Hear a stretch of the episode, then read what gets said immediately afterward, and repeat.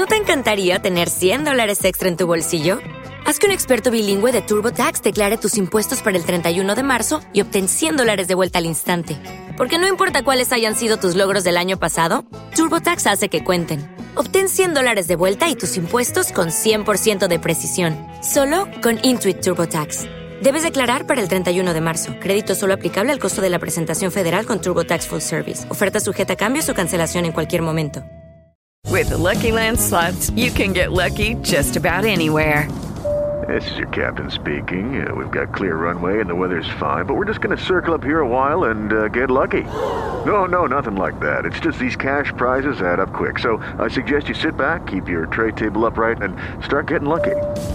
Play for free at LuckyLandSlots.com. Are you feeling lucky? No purchase necessary. Void where prohibited by law. 18 plus terms and conditions apply. See website for details.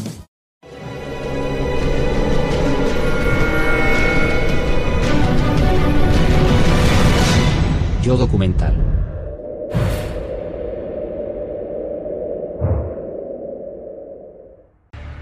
Hans Kammler, orgulloso padre de familia y al mismo tiempo tecnócrata sin escrúpulos del armamento y la maquinaria del régimen nazi. Oficialmente, el teniente general de las SS se quitó la vida en mayo del 45, cuando estaba en plena huida cerca de Praga.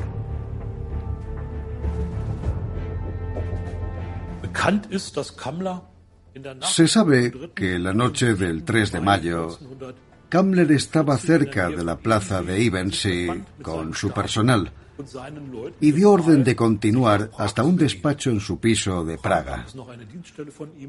Después de la guerra, su conductor y uno de sus ayudantes aseguran que Kammler iba con ellos. Cuentan que en Praga se vieron atrapados en la insurrección general y que Kammler se sumó a la retirada final de las tropas alemanas. Cuando comprendió que estaba en un callejón sin salida, se quitó la vida. Los últimos días de la guerra, las tropas estadounidenses penetran en territorio checo, donde son vitoreadas como libertadoras.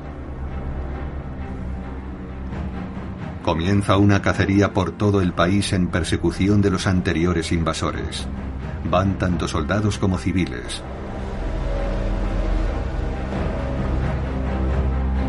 Múltiples milicias checas buscan desquitarse.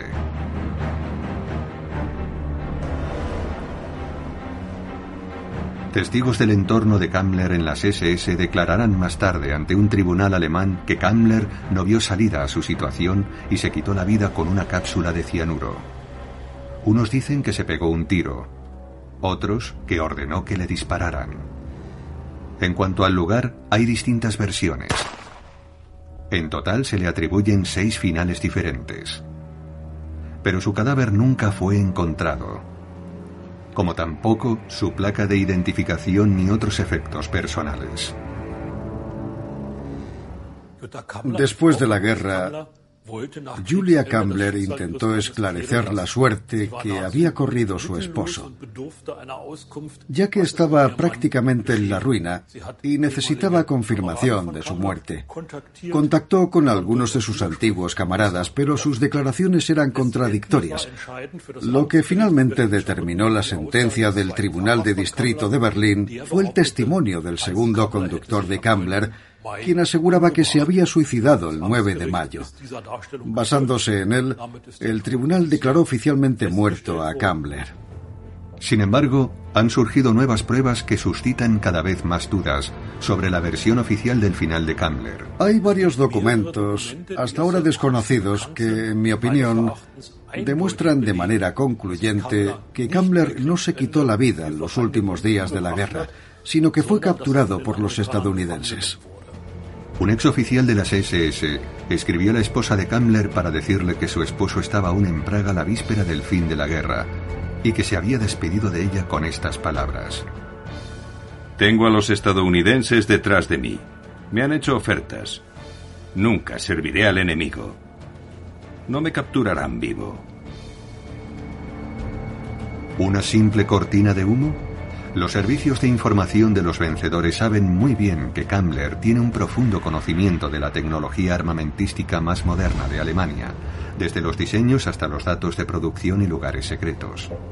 Les interesan especialmente las llamadas armas milagrosas del Tercer Reich. Pero cuando los aliados entran en Alemania, descubren además que decenas de miles de prisioneros han sido víctimas del programa de construcción de Kammler, y que ha tenido un papel destacado en el diseño del campo de exterminio de Auschwitz-Birkenau.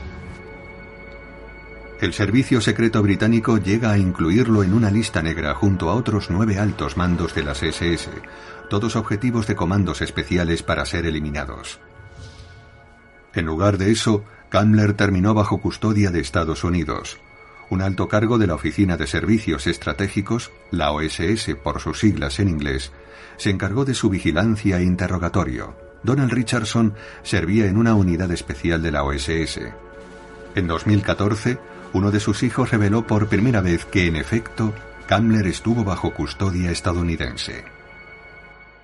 Mi padre lo interrogó. ¿Es posible cambiar a una persona? ¿Puedes cambiar a un buen alemán y esconderlo de la inteligencia rusa? Ese era el trabajo de mi padre. ¿Qué ocurrió realmente los últimos días de la guerra? ¿Tenía Kammler la intención de cooperar con uno de los aliados vencedores? ¿De entregarles datos sobre los últimos avances en tecnología armamentística a cambio de una vida nueva?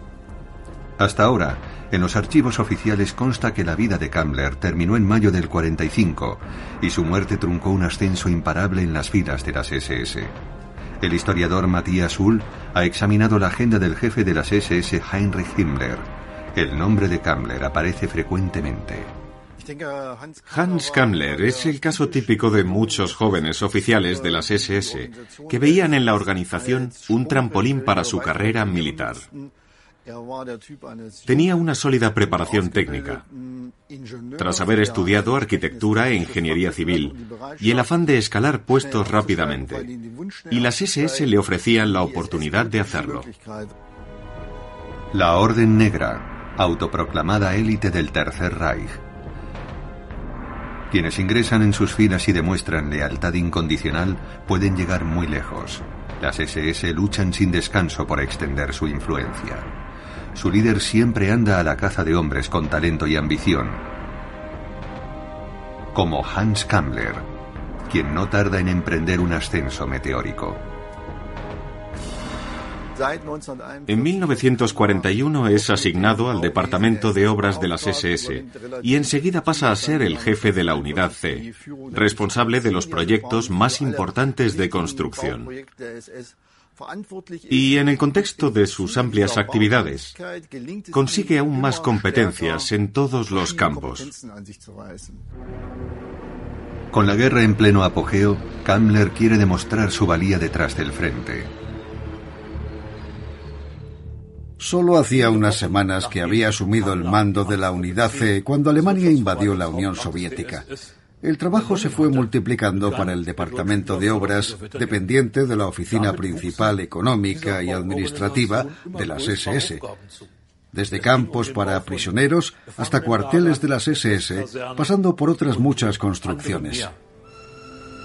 El cometido de Kammler también lo lleva hasta la Polonia ocupada, a un lugar que se ha convertido en símbolo del asesinato colectivo en serie, Auschwitz-Birkenau. No solo firma los planos de la construcción de los crematorios y las cámaras de gas, también diseña personalmente el trazado de las vías de ferrocarril para cortar en lo posible la distancia entre el tren y la cámara de gas. Kammler estaba muy involucrado en todo esto. Asistió junto a Himmler a las primeras ejecuciones con gas en Auschwitz, ya que su departamento estaba a cargo del edificio, los crematorios y los hornos de gas.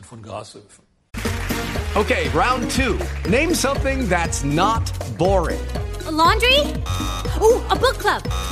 Computer solitaire, huh? Ah. Sorry, we were looking for Chumba Casino. That's right. ChumbaCasino.com has over 100 casino style games. Join today and play for free for your chance to redeem some serious prizes. ChumbaCasino.com. No purchase necessary. Void where prohibited by law. 18 plus terms and conditions apply. See website for details. With the Lucky Land slots, you can get lucky just about anywhere. This is your captain speaking. Uh, we've got clear runway and the weather's fine, but we're just going to circle up here a while and uh, get lucky.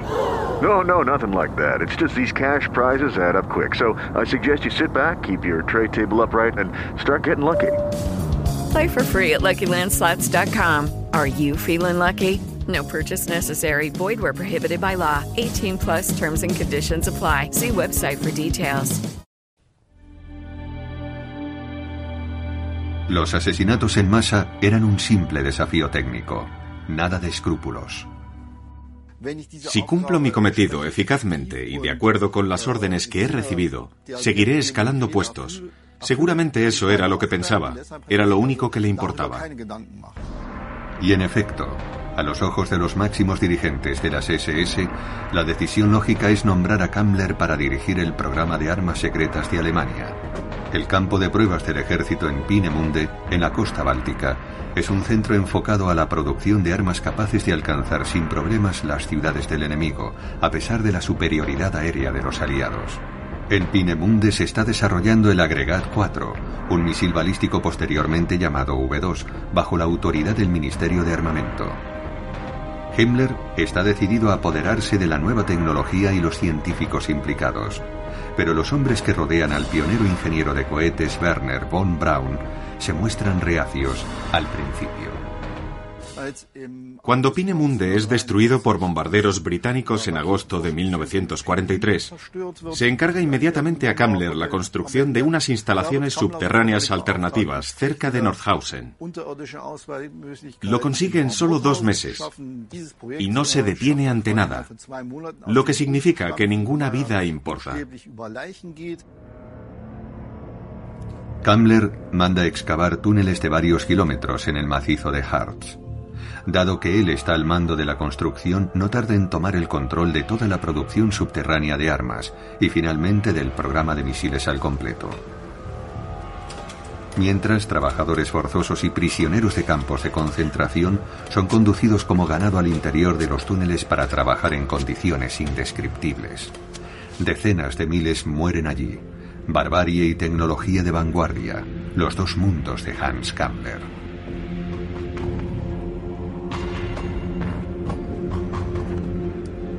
Se convierte en uno de los miembros más poderosos de las SS, responsable de decenas de lugares de construcción ultrasecretos, que consisten en cientos de miles de metros cuadrados de fábricas a prueba de bombas repartidas por todo el Reich, como ilustra un documento de lo más corriente, la guía de carreteras personal de Kammler.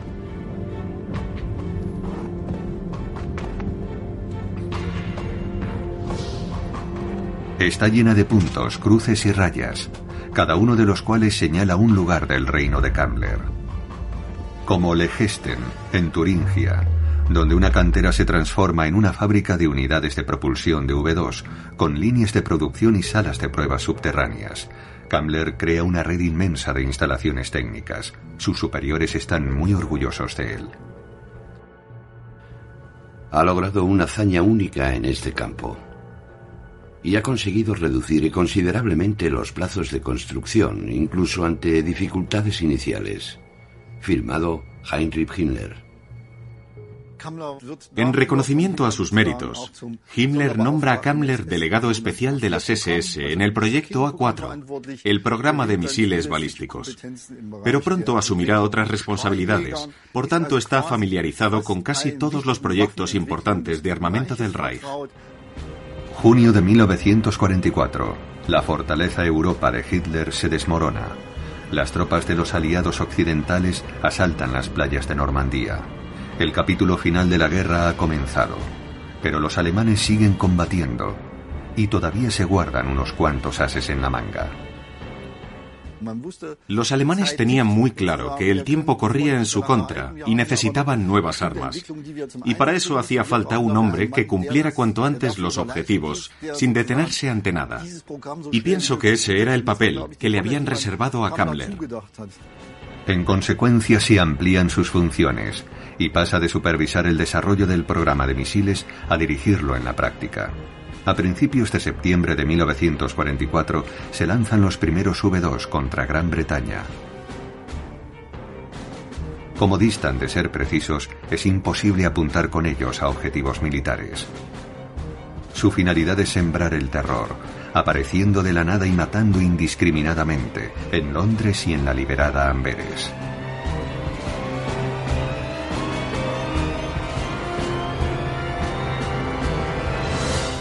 Pero por atroces y letales que pudieran resultar, no podían sustituir a la Fuerza Aérea. Cuando los aliados empiezan a avanzar desde Normandía, todas las bases de misiles en construcción a lo largo de la costa francesa son abandonadas. Como esta, cercana al paso de Calais. La cúpula de Elfo, una gigantesca cúpula de hormigón con 30 metros de anchura y profundidad y un techo de hormigón armado de 5 metros de espesor.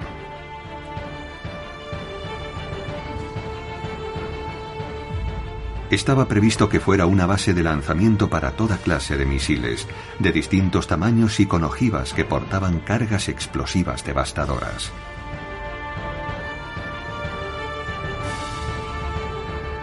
Se suponía que la cúpula iba a poder lanzar 70 misiles al día. Los aliados toman el control del lugar justo a tiempo. Para los alemanes es una carrera contrarreloj. Planos y materiales claves de las fábricas de armas secretas situadas cerca de sus debilitados frentes se trasladan a toda prisa al Reich. Kammler planea concentrar a todos los expertos y equipos esenciales en el sur de Alemania. Su cometido es impedir que los aliados accedan a información vital y a modelos del arsenal de armas secretas durante el mayor tiempo posible. En su búsqueda, Kammler se centra en la región bávara y los Alpes austriacos. Sin saberlo los alemanes, su tráfico de radio es interceptado y descifrado por los aliados. Uno de sus informes concluye que gran parte de la atención de Kammler se centra en la redistribución de equipos y suministros. También da orden de enviar trabajadores forzosos y prisioneros de campos de concentración a los nuevos sitios. Muchos científicos y sus familias son evacuados y trasladados al sur. Sin embargo, viajar a Alemania en estos días entraña infinidad de peligros. Los trenes y vehículos en circulación son objetivos para los pilotos aliados. De hecho, los aviones de reconocimiento aportan pruebas inconfundibles del alcance de las medidas de redistribución. En sus fotos se ven trenes de hasta 500 metros de largo cargados hasta los topes, como este, cerca de Linz, en la Alta Austria.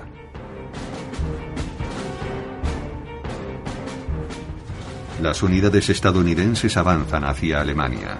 Uno de sus cometidos es localizar posibles lugares de producción subterránea de armas como Ordruf, en Turingia, otra de las cruces marcadas en la guía de carreteras de Kammler.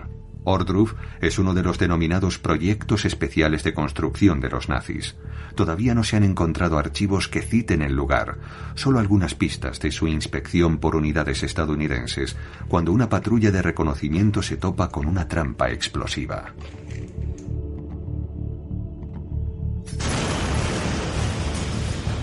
En abril de 1945 las tropas estadounidenses llegan a las fábricas subterráneas de misiles situadas en el centro de Alemania.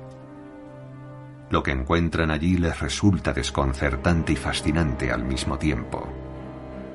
Los alemanes parecen ir al menos 10 años por delante en tecnología de misiles. Pero en este submundo también ven imágenes que demuestran el desprecio de los nazis por la humanidad.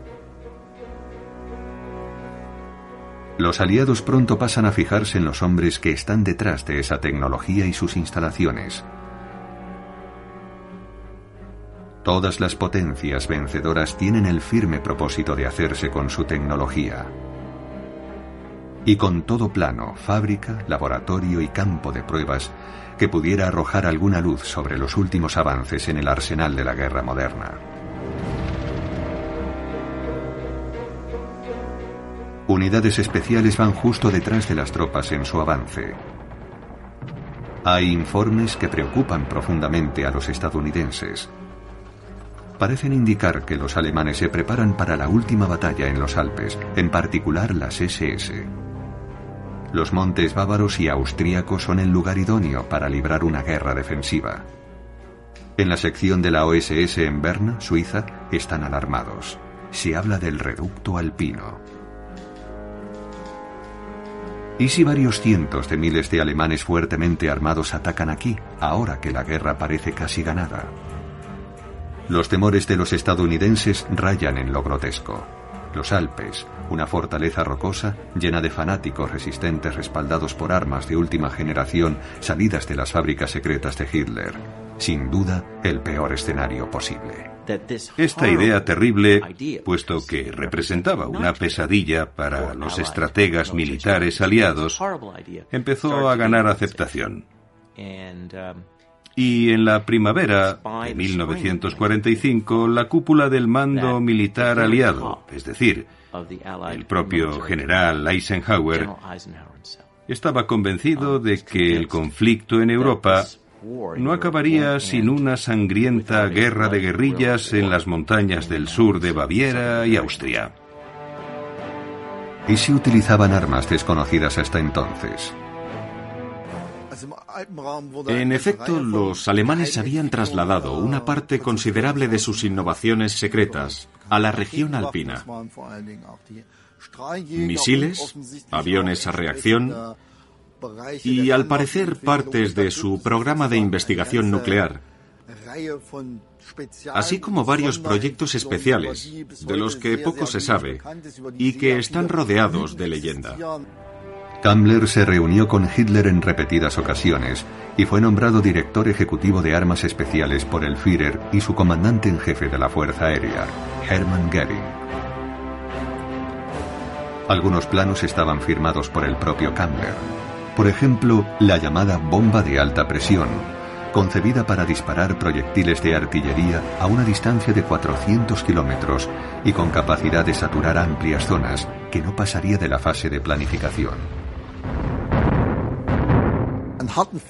Por tanto, estaban los misiles, los aviones a reacción y posiblemente algunas partes del programa de armas nucleares.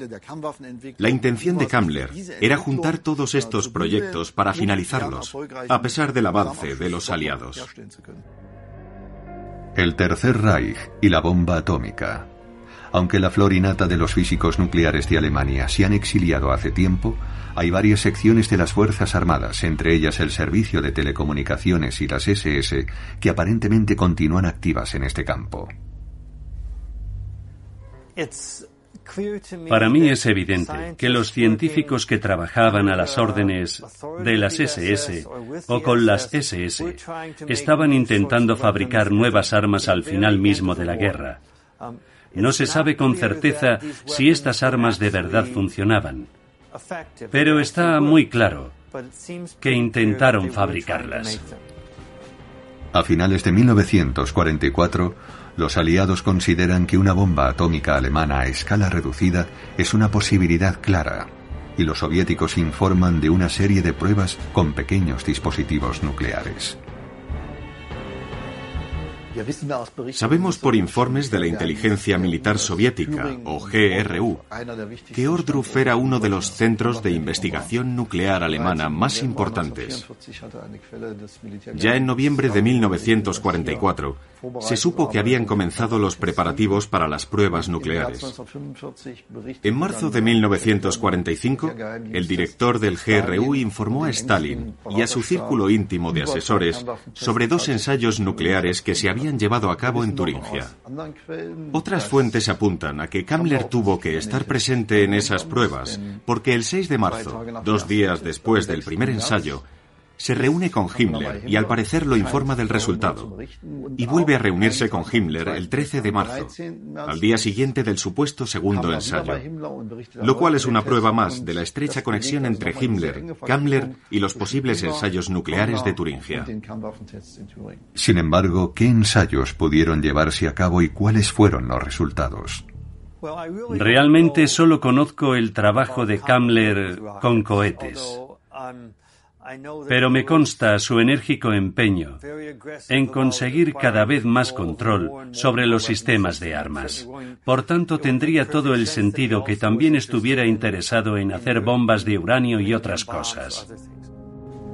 El informe del GRU describe incluso el prototipo de la supuesta bomba. ¿Podría haber llegado a funcionar? Hasta donde sé, el diseño del que se habla en el informe del GRU parece el de una bomba de implosión plenamente operativa. De hecho, hay algunas características en su diseño que parecen incluso más avanzadas que el diseño de Estados Unidos. Podría ser el producto de un programa muy importante y de larga duración. Pero aunque la bomba pudiera funcionar en teoría, ¿cómo iba a estallar sin una cantidad considerable de material enriquecido capaz de causar una fisión? Una forma posible de iniciar una reacción en cadena podría ser un acelerador de partículas, tal vez montado en el exterior de la bomba. Este acelerador enviaría electrones con una energía de 6 millones de electronvoltios hacia el centro de la bomba, justo en el momento en que la bomba empezara a implosionar, según el informe del GRU. Y esos rayos gamma de 6 millones de electronvoltios causarían la fisión parcial del uranio situado en el centro de la bomba. Pero nunca se han encontrado pruebas de que los alemanes llevaran a cabo el más ligero enriquecimiento de uranio. Persisten las dudas. La información sobre la bomba de Hitler aparece ante todo en informes de los servicios secretos aliados. Hasta finales de 1944, por lo menos, la plana mayor de las SS tenía la esperanza de ganar la guerra con la ayuda de nuevas armas. Aspiraban a tener una combinación de misiles y armas de destrucción masiva. Su intención era cargar de gas venenoso o material radiactivo el V2 o sus sucesores, y eso era precisamente lo que temían los aliados. A través del reconocimiento aéreo, los aliados, bajo el mando del general estadounidense MacDonald, vigilan de cerca una de las instalaciones más importantes de Kammler, St. Georgen, cerca de Linz, en Austria. Intérpretes fotográficos repararon en extensas excavaciones así como en indicios de actividades subterráneas. Su conclusión el reducto alpino, sin duda. Aunque no es un sistema de búnkeres para la fortaleza alpina, sino parte de una red subterránea de fábricas. Está formado por varios complejos. De nuevo, el mapa de carreteras de Kammler da fe de sus ubicaciones, en los protocolos de entrega del Reichsbahn, la compañía estatal de ferrocarril, se enumeran como destinos de transporte desde fábricas de armas secretas. Algunos incluso van destinados a Kammler en persona. Los trenes desde Fallersleben, por ejemplo, el principal punto de producción de las llamadas bombas zumbadoras V1. O desde Limburgerhof, centro de investigación de IG Farben, tristemente célebre por desarrollar agentes de guerra química. O desde Ordruf, el lugar donde se sospechaba que se realizaban pruebas nucleares. Todo apunta a la zona en torno a Gusen, en la Alta Austria. La razón de que pusieran el foco en Gusen fue que al menos desde 1943 en adelante, las SS habían empezado a crear un importante complejo industrial allí, en colaboración con grandes empresas de armamento como Esther Daimler Puch. Eran proyectos a gran escala, destinados a proporcionar la máxima seguridad en una red de túneles de 8 kilómetros de longitud, como siguen afirmando oficialmente las autoridades austríacas. Sin embargo, documentos estadounidenses apuntan a instalaciones de hasta 26 kilómetros de largo. Mencionan expresamente Gusen y St. Georgen. Nada más terminar la guerra, miembros de la plana mayor, así como agentes de la inteligencia militar de Estados Unidos, inspeccionaron las instalaciones y redactaron sus informes. En uno de ellos se habla de una longitud de 26 kilómetros, por tanto, tenía que haber algo que preocupara mucho a Kammler, tanto como para irse de Berlín y venir aquí. Y solo podía ser un asunto de la máxima prioridad, es decir, un proyecto vital en el arsenal de armas secretas. Los informes estadounidenses mencionan un complejo de tres instalaciones en San Georgen, más cuatro instalaciones subterráneas cerca del campo de concentración de Gusen. Apenas quedan testigos que puedan contar lo sucedido entonces. Una fotografía de un excomandante del campo de Gusen, Karl Kimilevsky, su hijo Walter tenía 15 años en 1944 y oyó una conversación de los hombres de las SS. Hablaban de que en total se habían construido 30 o 40 kilómetros de túneles, algunos con dos niveles. O eso se deducía de las conversaciones con hombres de las SS. Como allí convivíamos con las SS, siempre había alguno con el que podíamos hablar. Hablaban constantemente de un campo de concentración subterráneo que tenía dos niveles. Uno para la fábrica y el otro era donde vivían los trabajadores de los campos de concentración sin ver la luz del día. En cuanto a la ventilación, solo disponían de conductos de ventilación. Era de dominio público entre el personal de las SS. Sin embargo, la historia oficial del complejo de campos de concentración Mauthausen-Gusen no menciona ningún campo subterráneo. La idea de un campo de concentración subterráneo debe tratarse con la máxima precaución, pero hay algunos indicios, desde luego. Los informes de la inteligencia estadounidense mencionan a testigos que no solo hablaban de una línea de producción de misiles en Gusen, sino que además afirmaban que en diciembre del 44 se decidió mantener a los trabajadores dentro de la fábrica en todo momento usando luz artificial. Este plan se diseñó para acabar con las frecuentes infracciones de seguridad. Un apartado de los protocolos de entrega por ferrocarril en enero de 1945 menciona una cámara de despiojamiento para el complejo de túneles PA3, cuyo nombre en clave era Monte Cristal. Esto apunta a la existencia de alojamientos subterráneos. Es comprensible que decidieran mantener a los prisioneros encerrados y bajo tierra para guardar el secreto. Así lo indican informes de inteligencia a los que Estados Unidos tiene acceso desde hace algún tiempo ya. Así lo indica también el testimonio del hijo del comandante del campo. Luego, están esos extraños envíos con destino a Gusen y las fotografías aéreas a las que también tenemos acceso. Por tanto, hay infinidad de indicios. Si hubo un campo de concentración subterráneo para prisioneros de Polonia, de Rusia o de donde fuera, lo que tuvo que suceder allí es algo verdaderamente increíble, que desafía la imaginación de cualquiera. Aquí presumiblemente perecieron miles de seres humanos. Un superviviente recuerda al menos un campo subterráneo.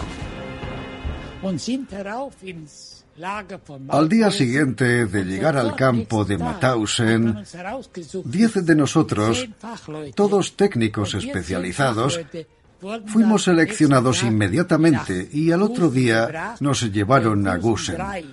Allí, en Gusen 3, había un campo subterráneo. Los archivos alemanes sobre la producción de armas secretas en San Georgen no mencionan un campo de concentración, pero sí la reubicación de mano de obra en túneles a prueba de bombas. Planos originales de Montecristal muestran un túnel de 13 metros de altura con dos plantas divididas por una plataforma de hormigón. Está directamente relacionado con el proceso de instalar una fábrica bajo la superficie. El campo subterráneo formaba parte de las instalaciones de producción. La maquinaria, todas las herramientas y las materias primas estaban bajo tierra, igual que los trabajadores. De ahí la idea de establecer un campo subterráneo para los trabajadores. De esta forma pasarían su jornada laboral en la línea de producción y las horas de descanso en su alojamiento, también dentro de los túneles. Se diseñó como alojamiento para los trabajadores. Así se planeó desde el primer momento. En un informe estadounidense sobre una inspección después de la guerra figura la anotación Proyecto del campo subterráneo de San Georgen. ¿Pero era algo más que un proyecto? Este expediente sobre los campos subterráneos que ha aparecido demuestra que aún es posible encontrar nuevos documentos. Invita a seguir investigando exhaustivamente. Y por cierto, se lo debemos a todos aquellos que fueron obligados a dejarse la piel allí abajo realizando trabajos forzados. Kammler ejerció un control férreo sobre sus proyectos de armas secretas. Kammler venía muy a menudo. Incluso estuvo en nuestra casa. Lo sé porque mi madre solía decir, ah, sí, Kammler, y cosas así. Sin duda estuvo repetidamente en San Georgen. Se sabe que la de Gusen era una planta de ensamblaje de aviones a reacción, pero ¿había otros proyectos de armas secretas bajo tierra? Según la investigación histórica local, Gusen II se dedicaba casi exclusivamente a la producción de aviones a reacción M262 y sus componentes. Sin embargo, llama la atención que autores extranjeros mencionen una y otra vez que la producción de misiles V1 y V2 estaba como mínimo a la par de los aviones M262 y que había modelos experimentales de cohetes, de misiles de alta velocidad de hecho, sabemos que el túnel de viento de la Universidad Técnica de Graz se había trasladado a Gusen.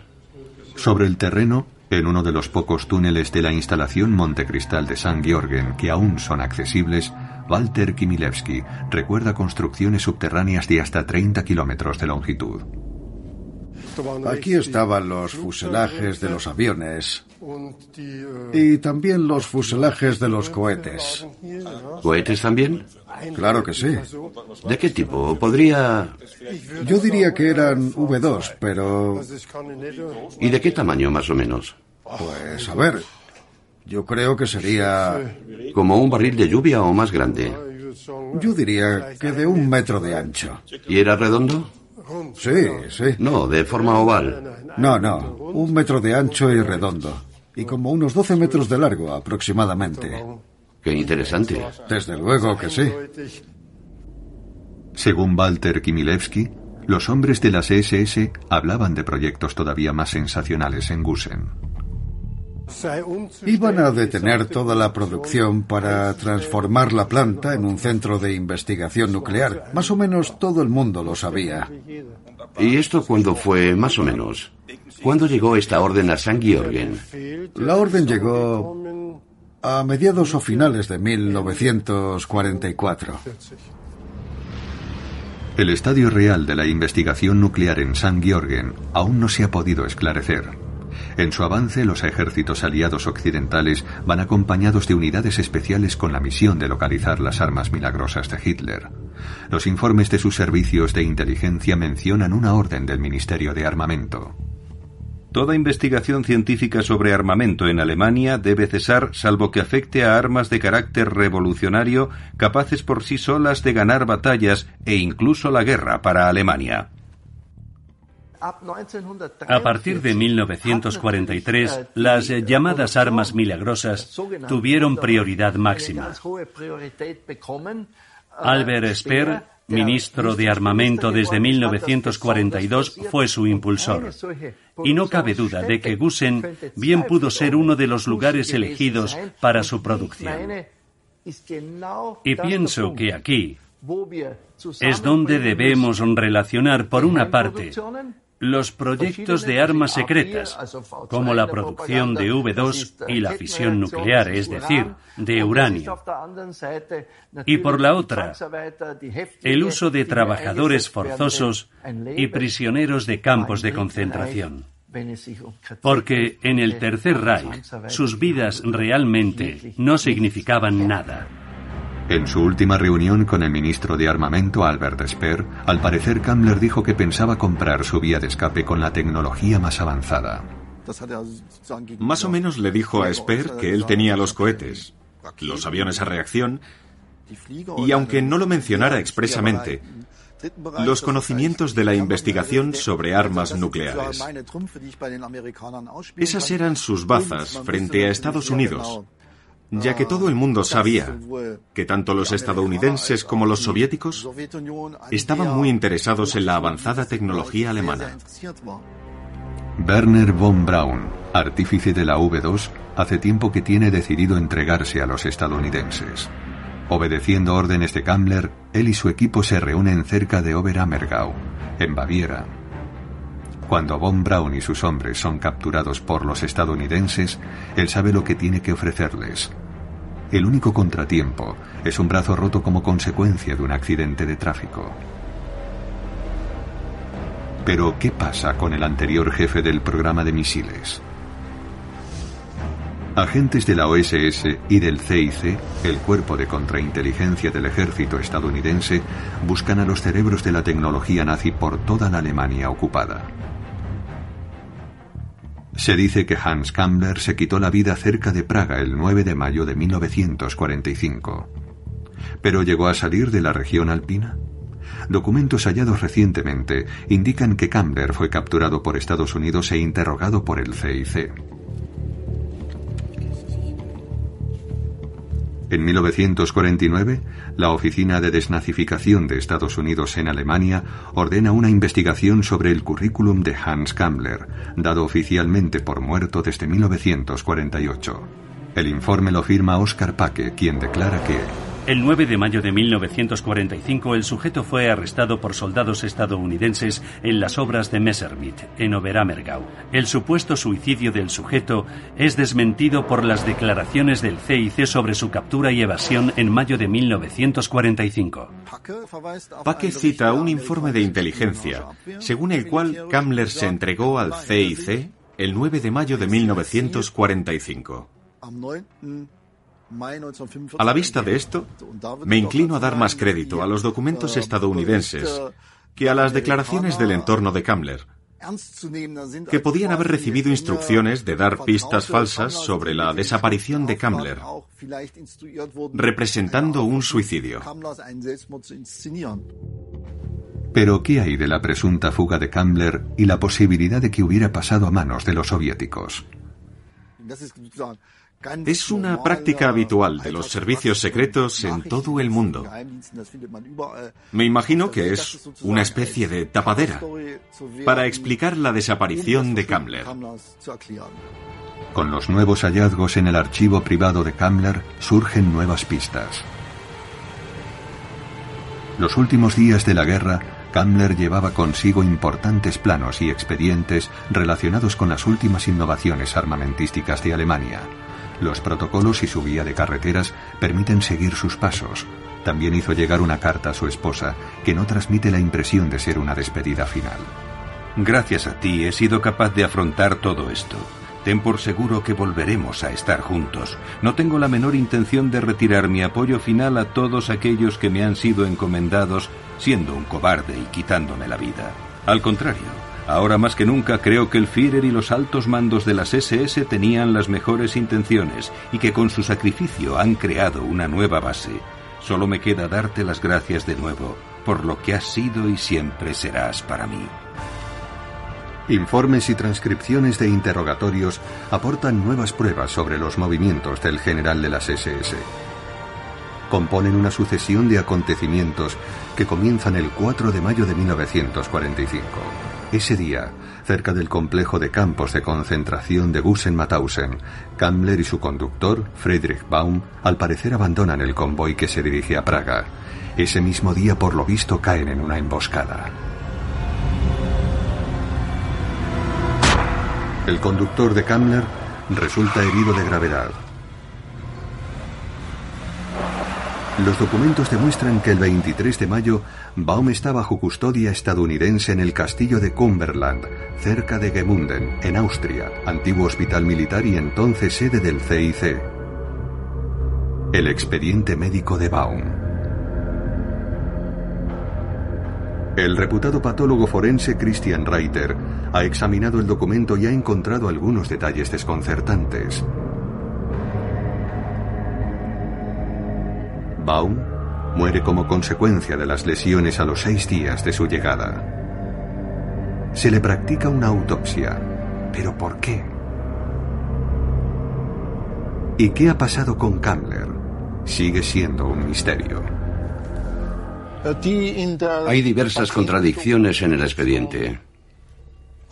La fecha y el lugar de nacimiento, así como el lugar de residencia actual, no están claros y sobre todo la descripción física del fallecido es sumamente general.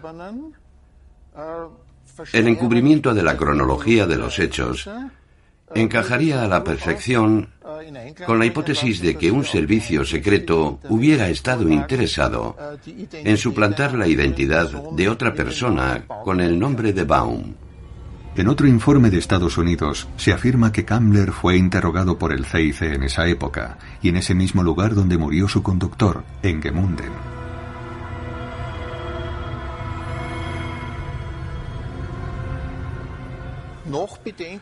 Aún surgen más dudas cuando resulta que este hombre fue enterrado en el cementerio protestante de Gemunden, en la tumba número 111 y sin embargo, en otro apartado, figura como enterrado en la tumba 102. Así que por lo visto hay dos tumbas. Y corre el rumor de que cuando el ejército francés hizo abrirlas, ambas estaban vacías. Y en efecto, hay dos tumbas, y según indican sus cruces, en ambas yace Friedrich Baum.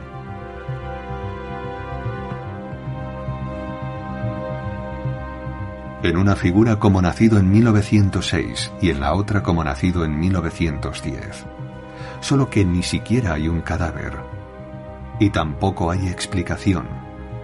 Tanto Baum como Kamler parecen haberse esfumado, y ambos son oficialmente dados por muertos. Mientras, la historia entra en una nueva etapa, el verano de 1945 los líderes de los países vencedores se reúnen en la conferencia de Potsdam para decidir el nuevo orden mundial. Entre los presentes hay un alto oficial de inteligencia, de quien se dice que ha capturado a Kamler.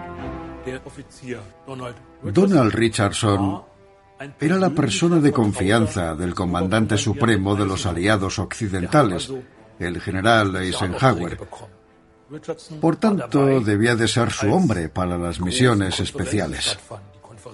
Richardson estuvo presente en las conferencias de los tres grandes, Stalin, Churchill y Roosevelt, como responsable de seguridad. Eso demuestra que gozaba de la confianza del presidente y de su comandante supremo. Solo a un hombre así encomendarían misiones especiales que implicaban secretos de Estado de primer orden. En su lecho de muerte en 1997, Richardson contó por primera vez a sus hijos que en su día recibió la orden de traer al bando estadounidense los conocimientos de Kamler. Así recordaba su hijo John en 2014 lo que su padre le había contado sobre el final de la guerra. Le costaba hablar de ello. Ahora hace 70 años de aquello. Estamos aquí para contar la historia. Podemos revelar algunos secretos. Estamos aquí para pillar a un hombre que murió o dijeron que había muerto seis veces. Puedo contarles que mi padre lo interrogó después de su sexta muerte. Le pregunté a mi padre si había interrogado a Hans Kammler y me dijo, así es. Este hombre, Hans Kammler, doctorado en ingeniería, Trajo desde Austria, que pertenecía al Tercer Reich alemán, hasta América del Norte, a Estados Unidos, un tesoro que sirvió para desarrollar armamento y pertrechos de guerra, muerte y destrucción durante toda la Guerra Fría y como plataforma para futuras armas. Según los planteamientos de los servicios de inteligencia, se puede cambiar a un buen alemán y esconderlo de la inteligencia rusa. Ese era el trabajo de mi padre. Un dossier del Servicio de Inteligencia Militar británico advierte del peligro que supondría que los conocimientos de Kammler quedaran al alcance de los soviéticos y de este modo conocieran la situación de las fábricas secretas en la zona ocupada por ellos. Kammler declaró que en la etapa final de la guerra los alemanes planeaban estrenar dos nuevas armas en Austria. Se habló de cohetes con ojivas de una capacidad destructora desconocida hasta entonces que pensaban dirigir contra París. ¿Mera palabrería? En cualquier caso, Donald Richardson parece haber cumplido su misión. Kammler permaneció bajo custodia estadounidense.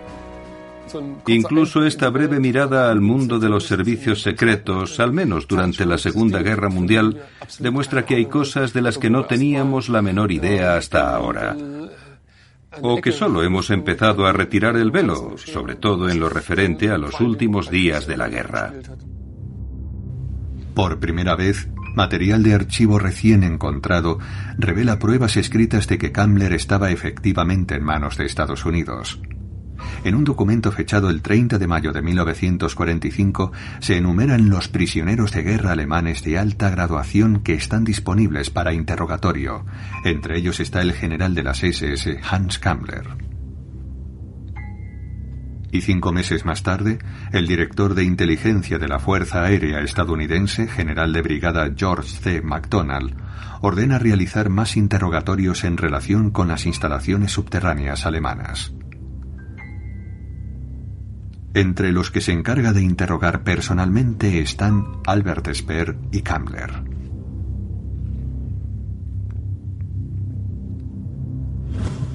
El motivo de preocupación son las zonas subterráneas de las regiones de Austria que ahora se encuentran en la zona ocupada por los soviéticos. Mientras estos subterráneos se conserven intactos, estarán disponibles como instalaciones a prueba de bombas para industrias importantes en cualquier guerra futura, concluye el documento. Fotografías privadas de la familia Kammler durante la guerra. Nunca volverían a verlo. Para su esposa y sus hijos, es dado por muerto desde el final de la guerra. Sin embargo, entre sus descendientes surgen dudas sobre las circunstancias de su desaparición. Si firmó algún trato con los estadounidenses, este hombre también pudo llevarse el secreto a la tumba. En 1953, Eisenhower tomó posesión de su cargo como 34 presidente de los Estados Unidos. ¿Se antepuso la información secreta sobre innovadoras armas a la expiación de crímenes de guerra? Solo podrá haber respuestas si continúa la investigación sobre el periodo que Kammler estuvo bajo custodia estadounidense. Su segunda vida no duró mucho. Según John Richardson, tras dos años en aislamiento, el que fuera general de las SS puso fin a su vida.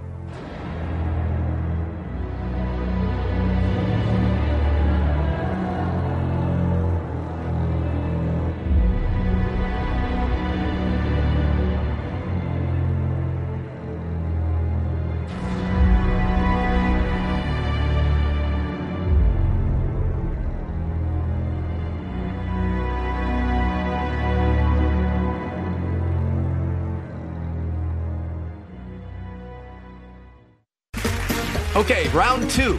Name something that's not boring. A laundry? Ooh, a book club. Computer solitaire, huh? Ah, oh, sorry, we were looking for Chumba Casino. That's right. ChumbaCasino.com has over 100 casino style games. Join today and play for free for your chance to redeem some serious prizes. ChumbaCasino.com. No purchase necessary. Full prohibited by law. 18 plus terms and conditions apply. See website for details. Are you struggling to lose weight and keep it off? Tired of wasting time and money on starvation diets that lead to more frustration and stress? If there was a weight loss solution that could actually work for you, would you try it? Then head to golo.com. I'm Steve. I lost 138 pounds in nine months on Golo. I'm Amber. I've lost 128 pounds with Golo taking release. If you're ready to take back control of your life, head to golo.com now and see how Golo can work for you. That's G O L O.com. My sleep is way better. My inflammation has gone way down. Golo saved my life. I was way overweight. That's what sent me down the path. I wanted to make sure and live for my kid. I have literally tried everything. I was on the verge of getting gastric bypass surgery, and I saw the Golo commercial, and it was the last thing I tried because it worked. Join over 2 million people who have found a better way to lose weight with Golo. Your healthier and happier life begins at golo.com. That's G O L O.com. Again, G O L O.com.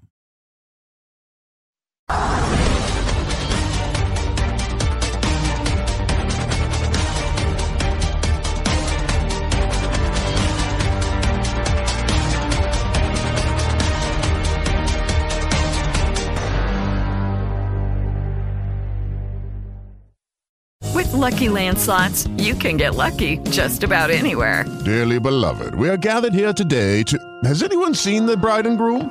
Sorry, sorry, we're here. We were getting lucky in the limo and we lost track of time. No, Lucky Land Casino, with cash prizes that add up quicker than a guest registry. In that case, I pronounce you lucky. Play for free at LuckyLandSlots.com. Daily bonuses are waiting. No purchase necessary. Void where prohibited by law. 18 plus. Terms and conditions apply. See website for details.